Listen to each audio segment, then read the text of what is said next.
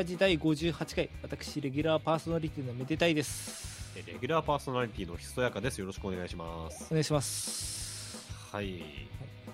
まあそうですね。3月も下旬に差し掛かってきたんですけどうん。やっぱり今月一番の、まあ、ニュースというかイベントって言ったらあの「新エヴァンゲリオン」公開だと思うんですよ、それね。うもうさネットを見るとんうん、もうみんなエヴァかウマ娘の話しかしとらんよ。なんならそれで言っちゃったらエヴァの話減って馬娘増えてるけど。完全にもうネットのメインストーリーもそっちに移っちゃったけど。確かに。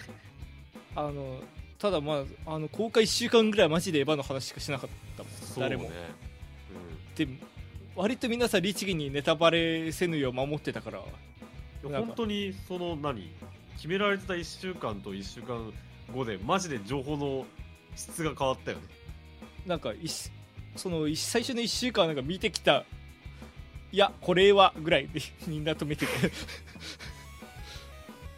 なんかこれはネタバレできないだろうみたいなことみんな言ってて、うん。えなんかみんな何を見せられてんだと思って なんかでまあこれは別にネタバレというか過去の話だから言ってもいいと思うんですけどあのいわゆる旧劇場版はい。そのえエアー真心君にって昔やってた映画がもうまさにそのなんていうかまああんまり安易に哲学だったみたいなこと言うのもあれだけどマジで意味わかんなかったんですよ。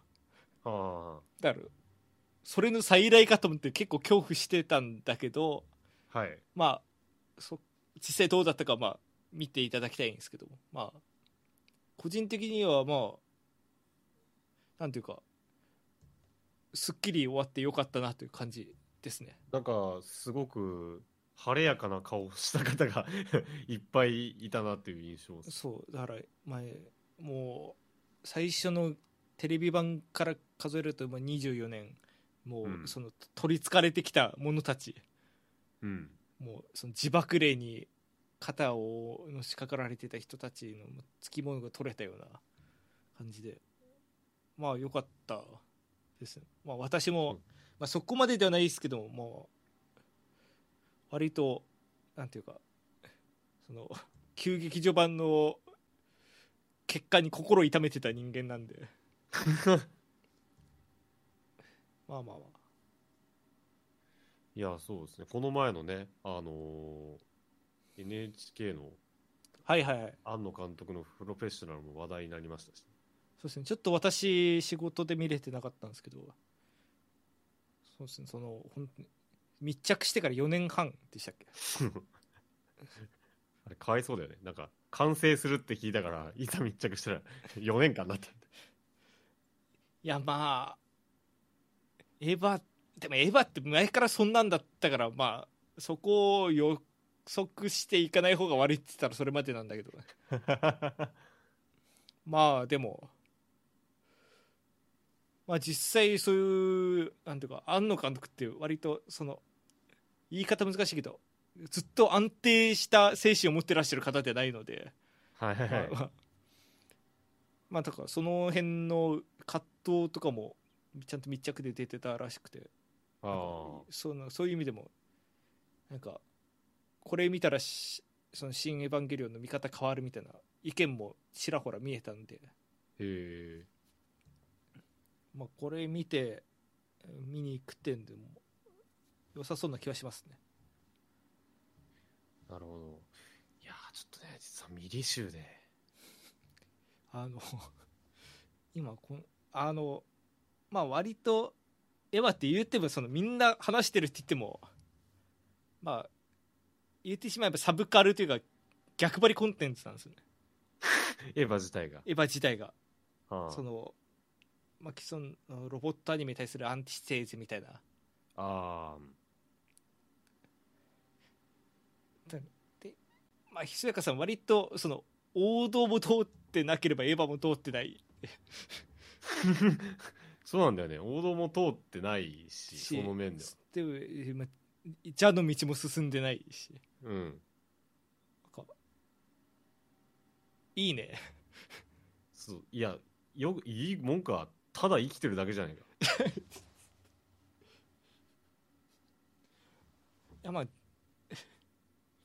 実際なんか私もそのもともと逆張りででエヴァ見ててただうん。こう、世間がこうざわざわしてるところに行くのもどうなんだと思いつつただそのやっぱり私のこう私の肩についた音量も取り払いたいという思いで行ったので、まあ、そういう使っちゃってるからね。そう。そういう思いを抱えながら行くよりはもうなんかしいや知らないですけどなんすか面白いんすかぐらいでいける方が幸せなのかもしれないいやでも気持ちに余裕できたら見たい。けあまあまあまあ。どねちなみにあの見に行くんだったらあのうんはい。アニメ版と旧劇場版とあとその過去の3作「上波旧」全部見ていった方が多分面白いと思う。あはい。あのいわゆる新劇場版って言われてるてる上級だけじゃなくてその昔のテレビアニメ版と前の映画版も見た方が楽しめる。あ急激も見た方がいい。うーん見た方が個人的にはいいと思う。ああなるほど。あここは諸説あると思うけど。はい。はい。わかりました。ちょっはい。と肝に銘じておきます、はい。でまあどの映画も宇多田ヒカルの歌がめちゃくちゃいいんで。みんな言うよね。ああの流れるタイミングも良ければ曲自体もいいし今回のやつもまたもうもうチャートガンガン上がってきてる。まあ、いいって。いいもんが売れるのはそれはいいっすせいい循環ですこもう健全ですよ世界は。いい世の中ですね。いい世の中。まあ今チャートって言葉出てきましたけど、はいはいはい。まあ、音楽的にはあの今月もう一個まあちょっと大きめのニュースがありまして。おまああのグラミー賞がに第63回グラミー賞が、はいはい。まあ、発表されたと。このラジオグラミー賞の話するんですか？いやーするんですね。あ 今年初めてするけど。あもう4年目に差し掛かるというところで。いや違うんですよ。今年のグラミー賞はそのたまたまその僕が追ってるコンテンツが結構関わってるなって思うはいはいはい。洋楽そんな聞く方じゃないから普段はまあああこれかみたいな感じなんだけど。うん。今年はそのなんかあくまで日本語ね。日本語のニュースでうん。多分よく見るトピックが多分2つ3つぐらいあったと思うんですよあまあ私もなんかそのテレビとかでうんニュース見たわけじゃなくてそのネットニュースぐらいですけどまそうネットニュースとか見てると。あはいはいはい。っていうのが今回のグラミー賞のニュースって大体あの BTS が、うん。えー受賞を逃したっていう話と。注射逃した。はい。っていう話とあと日本人のうん。人が、えー受賞したっていうニュースうん。が結構ほとんどだと思うんです、まああともう一個、まあ、ちゃんとグラミー賞のやつでなんか主要4部門は全て女性アーティストだったみたいなはいはいはい。話ぐらい。多分日本語でそうなんだトピックとして今年のグラミー賞を挙げられるのってそういうタイトルで大体出てくると思うんですよ。まあそうねその昨今のそのなんか清流に乗ってる話だとかあとはまあ日本人のそういう日本人そのものとか日本人の思考に関係するところっていう。そう。で僕正直 BTS、まあ、BTS の曲全部聴いてるわけじゃないんだけどうん。正直ダイナマイトはドハマりしてたのと。あらあらあら。のと、まあ、あとその日本人の小川慶太さん。はい。これが参加してるバンドが受賞したんですけどこれめちゃくちゃ聴いてたんで。うんちょうど興味のある2つのトピックが今まああのニュースでバンバン出てきたっていうことで。はいはいはい。でも世間的なその認知ってあ BTS が逃したんだっていうのとあ日本人が取ったんだぐらいの多分認識しかない人が多いのかなと思って。まあ確かにそうですね。そうだから今回はまあ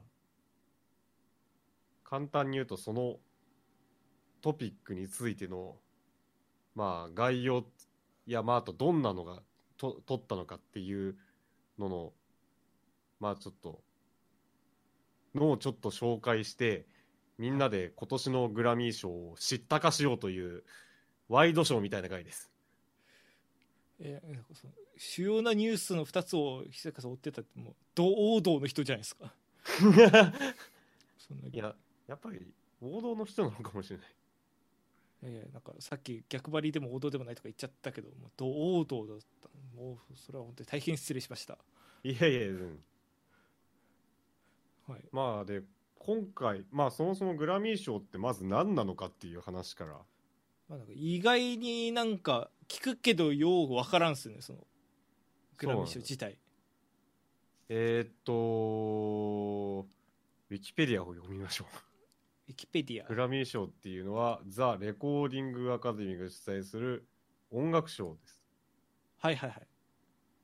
でまあ簡単に言うとアメリカ合衆国の音楽産業でまあ、優れた作品やアーティストを、えーに賞を与える。いろんな部門があるっていう賞あなんかアメリカの中にのその産業としてっていうことなんですね。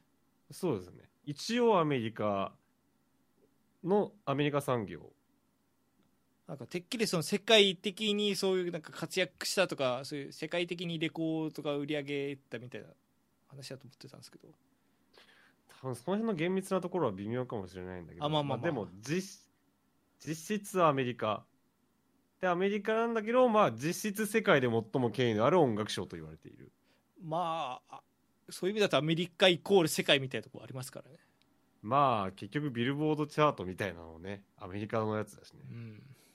まあまあ現状は音楽市場がそうなってるっていうだけで話で。まあこの辺はまたね諸説あると思うんですけど。まあ、だから日本でいうとこのレコード大賞ぐらいのそうですそうです感じですよね。でまあテレビにおけるエミー賞舞台におけるトニー賞映画におけるアカデミー賞と同列に扱われると。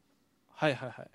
で授賞式は毎年2月なんですけど今年は新型コロナウイルスの、まあ、影響で3月に。でしかもまああの基本的にはその何メイン会場と、まあ、あの受賞者たちはオンラインでうんまあ、つながったと。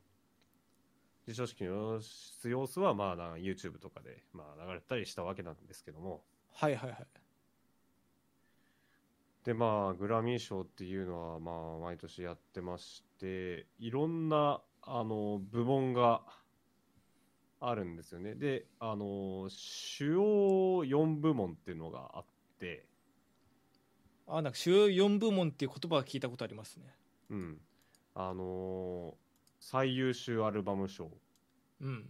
最優秀レコード賞、これシングルですね。はいはいはいで最優秀楽曲賞。最優秀新人賞。この4つは主要4部門とされていてうん。でこれらはまあジャンルを問わない。ただまあその年一番まあいいっていうのか売れてるっていうのか分かんないですけどもそういう、まあ、4, 4部門っていうことですね、そうですね。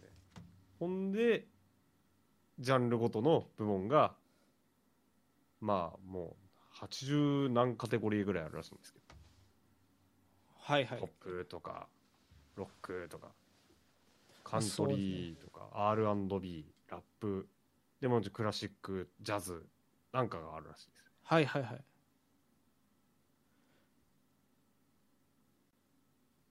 そうそう私も正直その今回グラミー賞の話やるっていうんで、まあ、時間あったら調べてみようかなと思ったんですけど結局なんかポップスとかラップとかその辺調べる手が止まってしまってまあクラシック民族音楽とかその辺しか調べてなかったんですけど。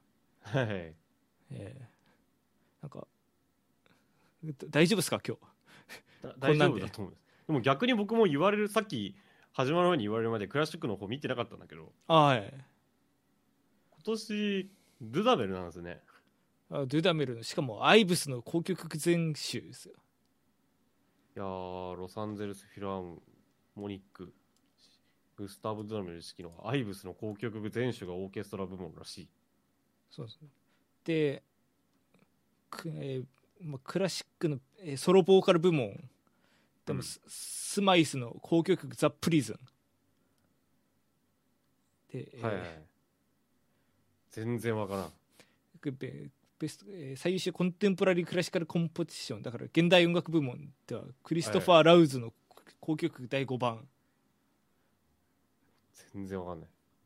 あのちょっと一瞬脱線するけど世界的に、まあ、そうなってるんです。だからそのなんか世の中のオ、ケはなんかバッハとかそのモーツァルトとかブラームスとかそんなんばっか言うとりますけど。言うとりますけどもあもうその63回も権威あるグラミー賞がそっちの方向いてるんだから、まあ、そういうとこをもっと広まってもいいのになと。まあ確かにその現在進行形のねやつにも目を向けるべきはべきだよね。そうなんですよ。そのなんか割と現代音楽とか扱うオケがなんか結構特に雨オケだとなんか変なオケみたいな扱い受けるじゃないですか。うん。かそそれ自体なんかその界隈として良くない気はするんですよね。その別に私がはんうまくひいきしてるわけじゃないですけども。うん。そうですね。でそのさ最終えーこれエン最終エンジニアアルバム賞、えー日本語訳するとなんだこれ？えー。音響エンジニア賞みたいな。まあまあ、まあ、そこでショスタコの13番バビアー。ルが入ってきてるんですけど。多分そそこでさえまあショスタコなんです。うんでノミネートもまあせいぜいガーシュウィン。はいはい。あのも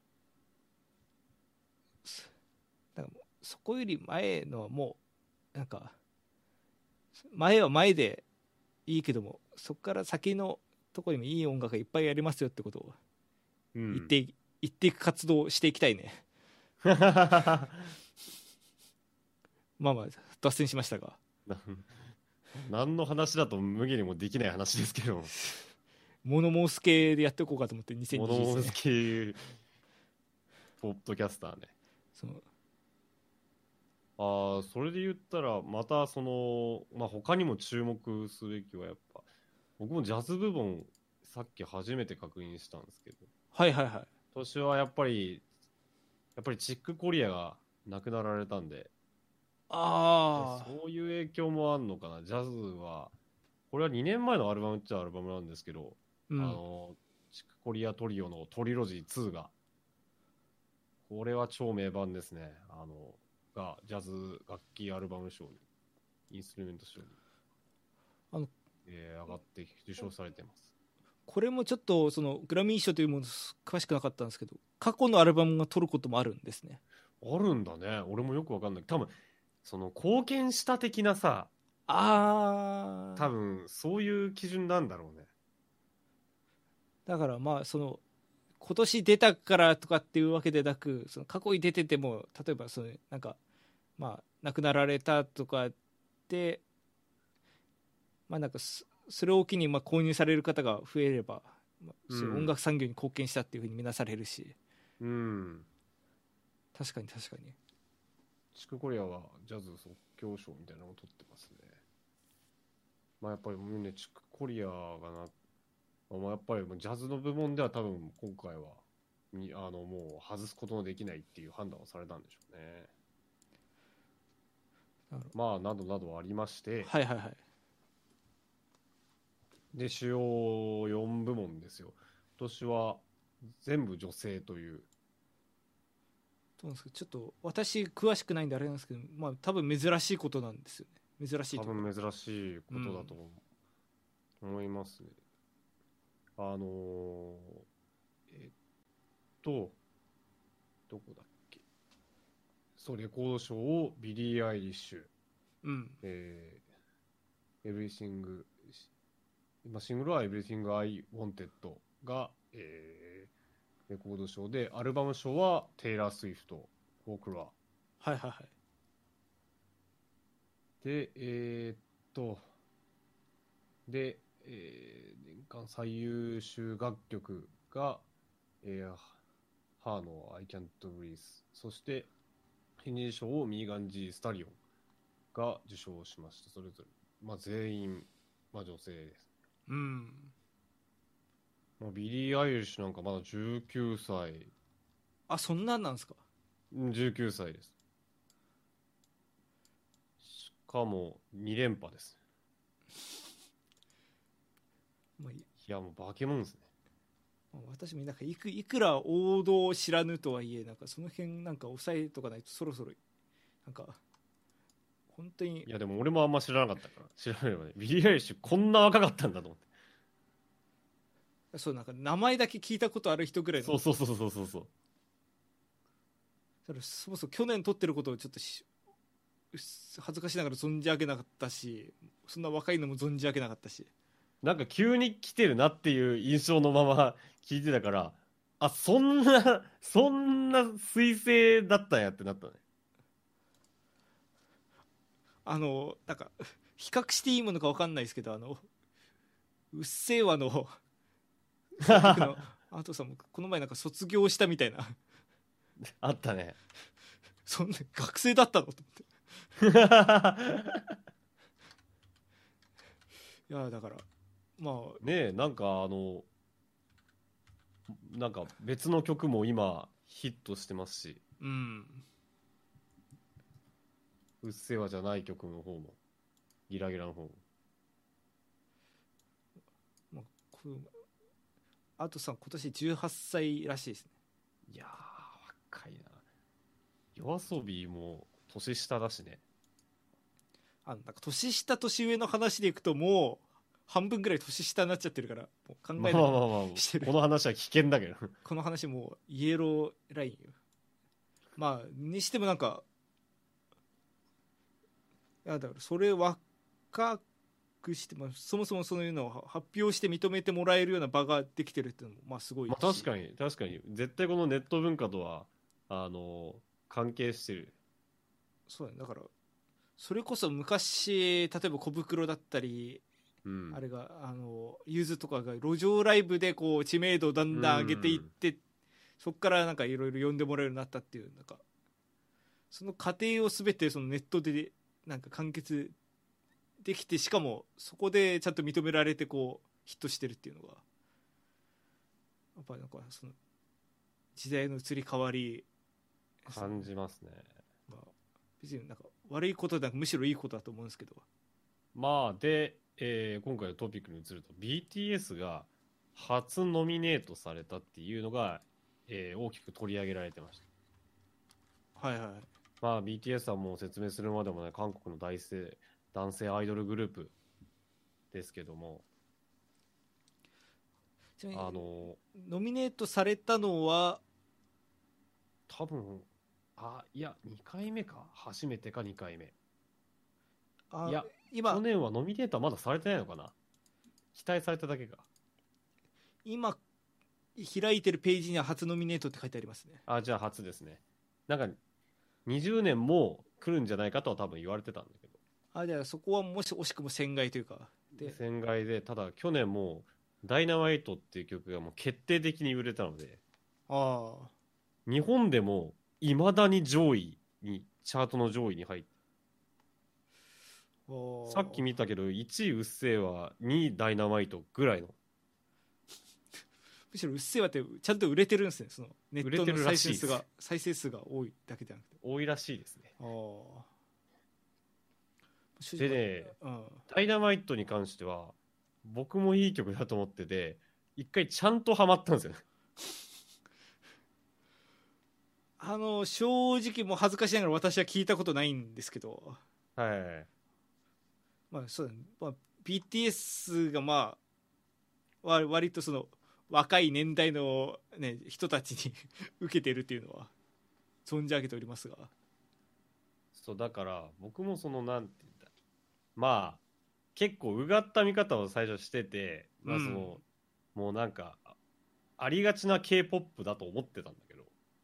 まあまあまあまあまあ。ダイナマイトっていうのは、まあ、イギリス人の、あのー、2人が作詞作曲を手掛けたそうなんですけどはい。もう完全にもうもうディスコファンクとソウルの要素が入ったディスコソングチューンなんです。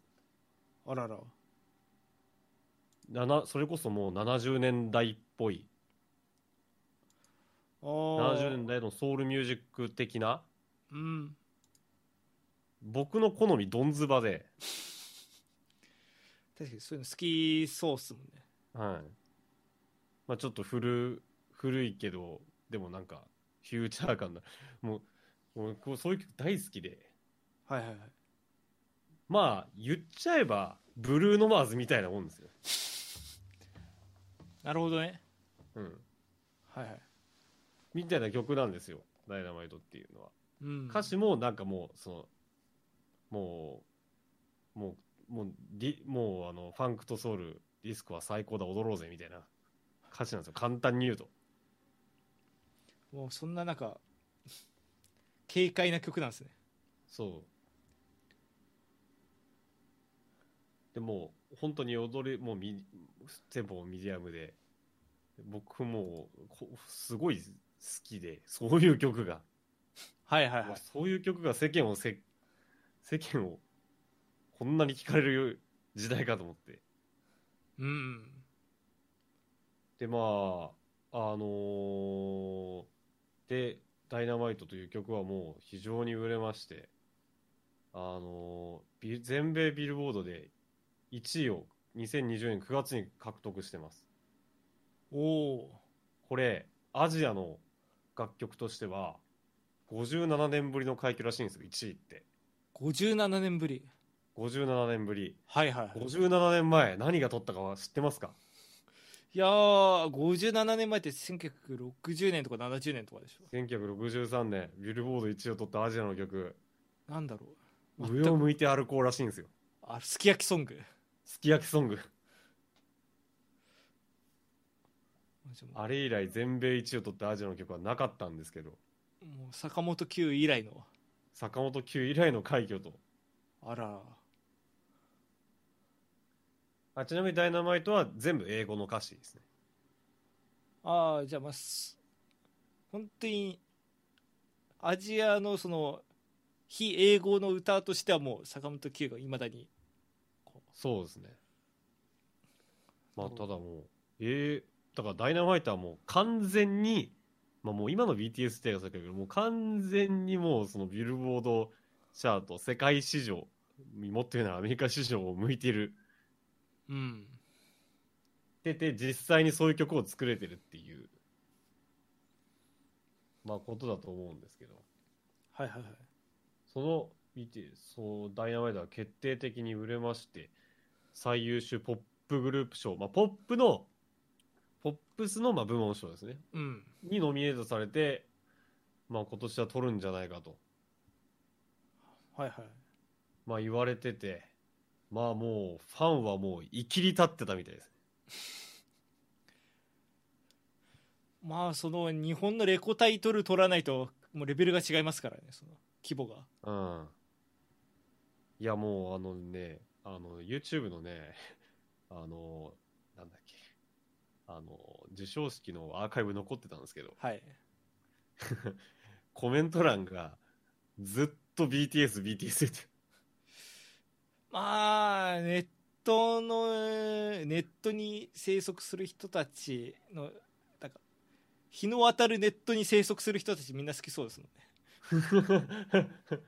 そこにコメントするね、そうね。うん。あの、BTS のファンの皆さん、アーミーっていうらしいんですけど、もうアーミーのが 一斉にコメントを送って、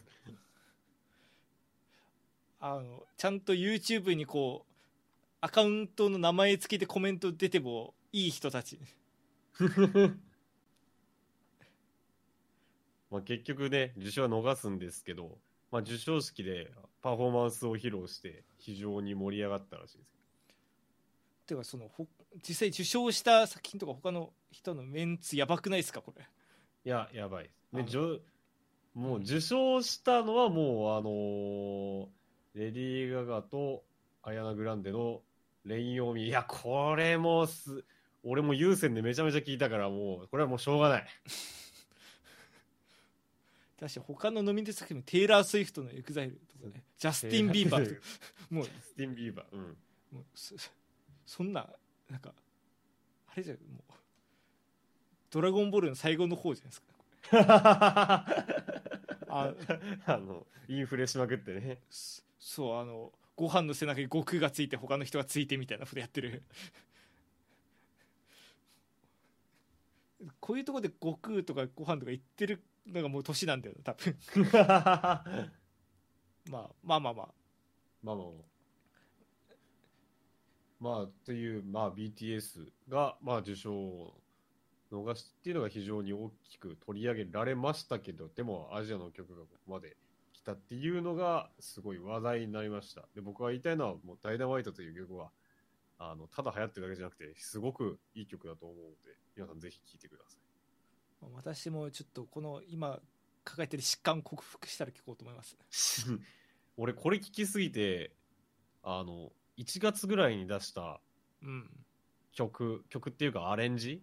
うんほぼこれだからね。やば 影響受けまくり影響を受けまくり。いや、もうオマージュを、オマージュとして書いてある。ああ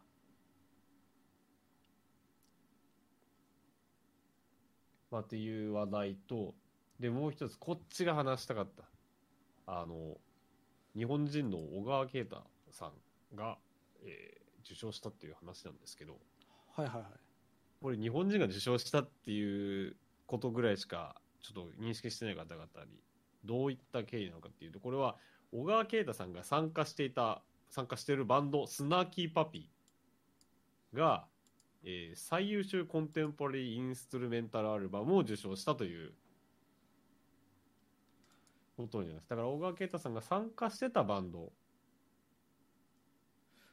あのが受賞したはい、多分この話後から出てくるかもなんですけどこの小川慶太さんだけがこう日本人として出てくるってことはまあなんか多国籍というか別に全員日本人のバンドじゃないってことですかね。そうです、はい。まあ多国籍だけどまあほとんどがアメリカの人。うん。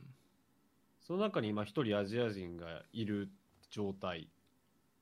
で、小川慶太さんの説明会が、小川慶太さんっていうのはそもそも、えーアメリカを拠点に活動している、まあ、パーカッション、そう、パーカッション奏者。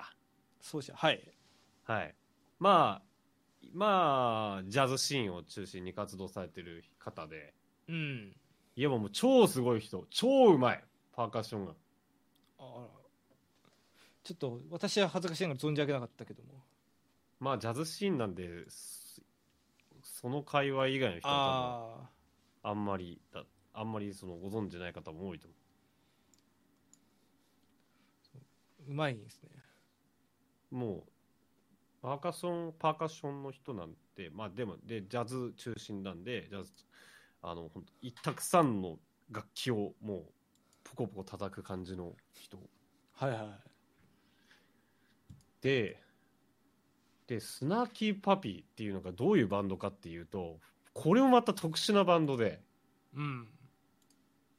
あの、超大人数の大所帯のバンドなんですよ。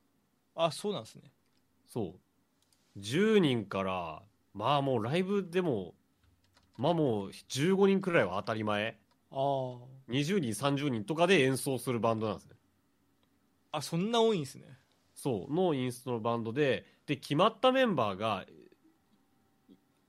まあ、よくいるメンバーはいるけど、うん結構流動的。あじゃあなんかそこのなんかグループとして活動してるっていうよりはまあなんかまあなんか例え微妙だけど雨オケみたいな感じでそう、なんかプロジェクトとしてある感じ。その、まあ、流動的に人が入ったり出たりしていくけどそうもそう全体としてスナーキーパピーっていうのを、まあ、故障してるっていうそうそうそうそう。で、まあ、リーダーのマイケル・リーグっていう人がいて、まあ、ベースと、まあ、あの、まあ、コンポーザーとかをやってるマイケル・リーグっていう人を中心に、うんまあ、よくいるメンバーがいたりとかしてでで小川慶太さんは最近よく本当に参加してたりライブでも出てたりするうん。メンバーとしてアジア人小川さんしかいないんじゃないかな。まああので参加していると。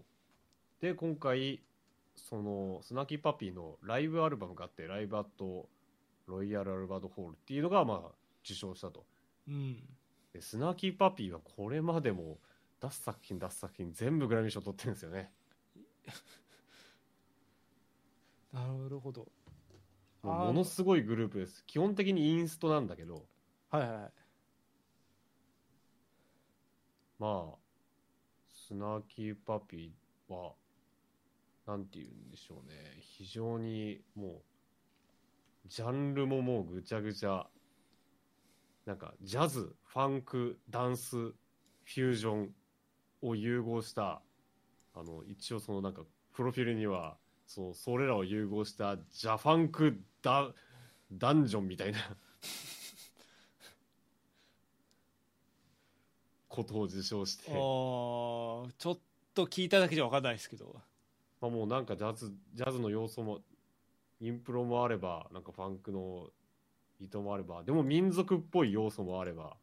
はいはいはい。っていうすごい先進的なでもなんか前衛でもないポップな部分もあるインスト曲をもうやる集団。で本当に大人数でもうドラムバーも2人は当たり前。パーカッションが3人ぐらいいたり管楽器がいてギターも23人いたりするような。ああなんかトラディショナルな編成じゃないけどほぼオーケストラみたいな。まあそうだ2 3 0人いたら普通に小中規模のオーケストラですもんね。そうとにかくねもう既存の音楽じゃないんですよね。これはもう本当にぜひ聴いてほしい。ぜひ聴いてほしいっていうとまあもちろんアルバムを聴いていただくのもいいんですけどはいはい、やっぱり YouTube ですね。まあ、実際にこうなんていうかそその演奏してる様を見てっていう。そう。でこれには理由 YouTube を見てっていうのは理由があって彼らが得意としてるのがうん。あのまあもちろんライブと、まあ、あとライブレコーディングなんですよね。あでスナキーパピーで一番あの有名な動画が「リンガス」って曲があってあうん。あのリンリンガスがもうこれ多分2000万回再生ぐらいされてるんですけどあすごい。これあのスナキーパ大きい部屋でスナキーパピーが演奏しててでそこに同じ部屋にお客さんも入れてるああじゃあもう完全に平場で入れてるって感じ。平場で入れてるって感じ。だからお客さんと演奏側に分かれてるわけじゃなくてなんか大きな部屋にいやヘッドホンつけたお客さんも配置されててああでその環境でみんなで演奏してるみたいな。なるほど。だからもう一発勝負でその場で演奏してその場で録音してるんですよ。うんうん。でその YouTube のその動画っていうのはそのままあのーアルバムになってる。あじゃあ本当にライブレコーディングっていう感じ。そう。その「リンガス」って曲は「We Like It Here」っていうアルバムに収録されてるんですけどもうこれのこの「リンガス」のね曲楽曲の後半部分はもうほぼずっとシンセサイザーのコーリー・ヘンリーっていう人のソロなんですけどうんうんコーリー・ヘンリーがずっとソロ取ってるんですけど僕このソロが2000年代のインストのソロの中で最も素晴らしいソロだと思うんです。大きく出たまあなんかそれだけいいってことですもんね。いやこれはね同じ意見の人多分何人かいると思う。このコーリー・ヘンリーのソロが本当にすごすぎてもう すごすぎてもう最後の方でもうショーンマショーン・マーティっていう あのあのバンドメンバーがもう顔を覆っちゃうっていう。ふーみたいな顔してるっていうでもいいですね。なんかそういうなんかラライブならではのそういうなんか。そうそうあまあ、コーリン・ヘリーはね、あのすごすぎて、もう今ではもうソロの活躍が目覚ましいので、今もう、あんまりスナーキーパピーには載ってないみたいですけど、でもこれはもう伝説的な動画。なんで、ぜひ見ていただきたい。その、まあ、リンガスが収録されてる We Like It Here もすごいし、あのファミリーダイナーっていう CD のアルバムがあって、ファミリーダイナーはボリューム1とボリューム2があって、うん。さっきまで話したやつはもう完全にインストのやつなんだけど、ファミリーダイナーっていうその、あの、ボーカルの人と、曲ごとにボーカルガンガン入れ替えて、だから featuring 何々みたいな、ああみたいなのを集めたシリーズもあるんですよ。うんそれもね、YouTube でライブレコーディングがあって、おお Something っていう曲で、レイラ・ハサウェイっていう人とやってるんですけど、レイラ・ハサウェイがすごすぎて、もう Snarky Puppy の面々がもうゲラゲラ笑ってるっていう、レイラ・ハサウェイのその、ボーカルの、ボーカルが、要はフェイクというかソロ取ってるんだけど、うん一人で重音を出せるんだよ。えー、あれホーミーじゃんフォーミー、重音を当ててきて、こいつやばすぎるだろってみんな笑っちゃうっていう。だからそうすごすぎて笑っちゃうとかさっきのすごすぎて顔とかすごいなんかなんかアメリカっぽい確かにアメリカっぽい。いや、っていう動画がすごい見どころなんで、ぜひ見てほしい。いいっすねなんかそういう様子も見れるのもまた楽しいっすよねそうそうそう。ほんとスナキップで、ライブもすごいので、あの、まあ、これくらいはね、スナキパピーのファンはみんな知ってると思うんですけど、僕、この受賞を機に初めて知ったんですけど、小川慶太さんが、小川慶太さん個人でチャンネル持ってて、うんまあ、ちょい、あの、YouTube の。で、ちょいちょい上げてるんですけど、小川慶太さんがリンガスでソロ撮ってる動画もあったんですよね。僕これ知らなくて、あああ、そのパターンもあるんだ。それも良かったし。だから、小川慶太さんがフューチャーされてるなるほどテイクもあるという。まあ、というわけで、何にせよ、まあ、その日本のプレイヤーが、まあ、世界で活躍して、それが、その評価を受けたっていう、まあ、明るいニュースではありますよね。まあそうねそのなんか日本人だから聞かなきゃとかそういうわけじゃなくて本当に単純にいいからそういうの日本人がいるってことをきっかけにまず聞いてみるっていうのもね。そうですね。まあ、で、日本人が受賞したっていうのは、そういう、えー、ちょっとあの新しいインスト、形のインストバンドが実は撮ったんですよということを実は紹介したくて、えーお話しさせていただきました。いかがでしたか？いやそれ調べてみた結果何も分かりませんでした。続く言葉っすでも実際なんかそのコンテンポラリーインストルメンタルアルバムっていうなんかそのジャンル自体なかなか聞きなじみのないあまあです確かにねジャンルで言うと結構あれだけど、でもまあその実は結構、フォーマットはジャズなのかな。うんでもファンクでもあるし、フュージョンでもあるし、ワールドでもあるし。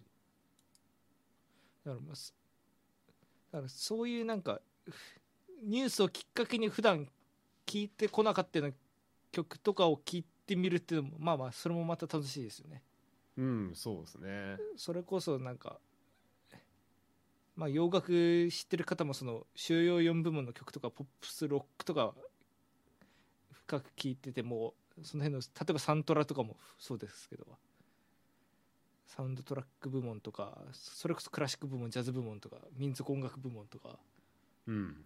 まあそういうところでちょっと見識を広げてみてもなんかえーそこで新しい楽しさが広がっていくかもしれないんではい。っていう感じでそうですねなんか。ぜひ、あの、いろいろな音楽を、ちょっとこれを機に、ちょっと聞いてみてもいいかな。なんかどっかの部門でも、サントラかな？ディズニーのフローズンのやつとか、なんかアナ雪のやつですね。アナ雪2か。あれとか入ってたよな。ちょっと私、クラシックと民族音楽部門しか調べてなかったんであれですけど。え、っと、まあでも、あの、そういうのもあるし、はいはい。そう、イントゥージアンノームね、確かどっかでやってたような。なんかこういう。なんかショーショーを結構深く掘り下げるのとか多分初めてやった気がするんですけどラジオでうん。なんかいいっすねなんかあ、本当？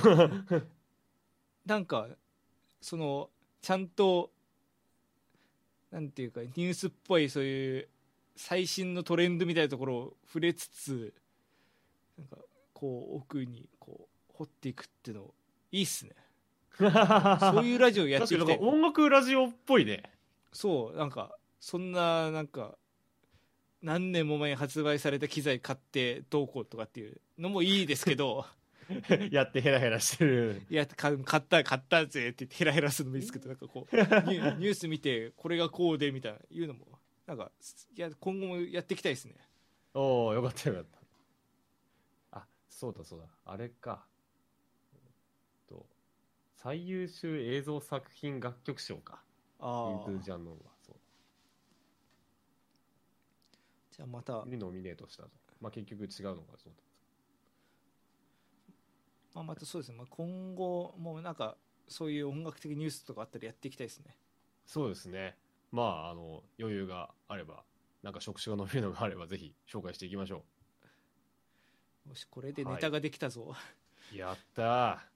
はい。えー、と、このラジオの感想は、えー、このラジオの感想は、えー Twitter Twitter のハッシュタグはいはい。メデラジでつぶやいてください。メデがひらがな、ラジオはカタカナです。はいえーまたご意見ご感想はメールでも募集しておりますメールアドレスはめでたいアットマークメールドット LPRZ.xyz ですはい。めでたいひそやかのそれぞれの活動もよろしくお願いいたします。ひそやかなんですが、はいえー次回の放送で、えーこれ決定事項なんですけど、次回の放送で何かしらの告知をします。告知の告知っていうことですねそうですね。あのーこれは、あの、ちょっと大きな準備をしております。はいでは、まあまあ、次回の放送もぜひお聞き逃しないようにお願いいたします、はいお願いします。私の方もですねその、まあ、4月末に行われる M3 の準備であの、まあ、自作キーボードの反布等をするにあたってちょっと、まあ、制作中っていう。せ制作っていうか、まあ、設計制作が完了しててそれの生産中っていう感じですね。もう家の中が判断のやにくさくてたまらないんですけど。まあまあまあ。そうですね。まあでまあい直前その具体的にまあどれぐらいのお値段で出すとかっていうの直前になってしまうかもしれないですけど興味のある方はぜひ引き続きツイッター等チェックしていただけると助かります。はい、えー、玉川沖 300m 海底にて、えーめでたいの、えーサークルが出展しますので、ぜひよろしくお願いいたします。はい。4月25日になりま。す。えー東京流通センターですねはい、はい。というわけで、今回、忘れてた、今回の曲ですね。今回の曲。はい。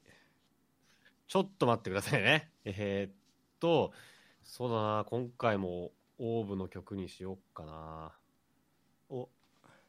なんで、前回はちょっとアルバム未収録曲。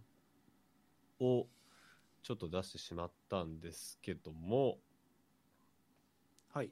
そうですね、今回は、えーっと、この前、えーっと、何回か前に、えーっと、レストランの、まあ、主要キャラ、主要キャラの曲、テーマを今1曲、一曲2曲出してるところで、そのうちのまたもう一人ですね、えー坂田っていうキャラクターの、えーテーマソング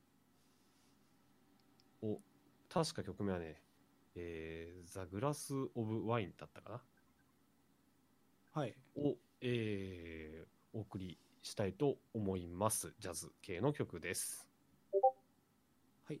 では、そちらを聴きながらお別れしたいと思います。えー、今回も、えー、58回ご視聴いただきありがとうございました。えー、ここまでのいた私、めでたいと。えー、ひそやかがお送りいたしました。ありがとうございました。ありがとうございました。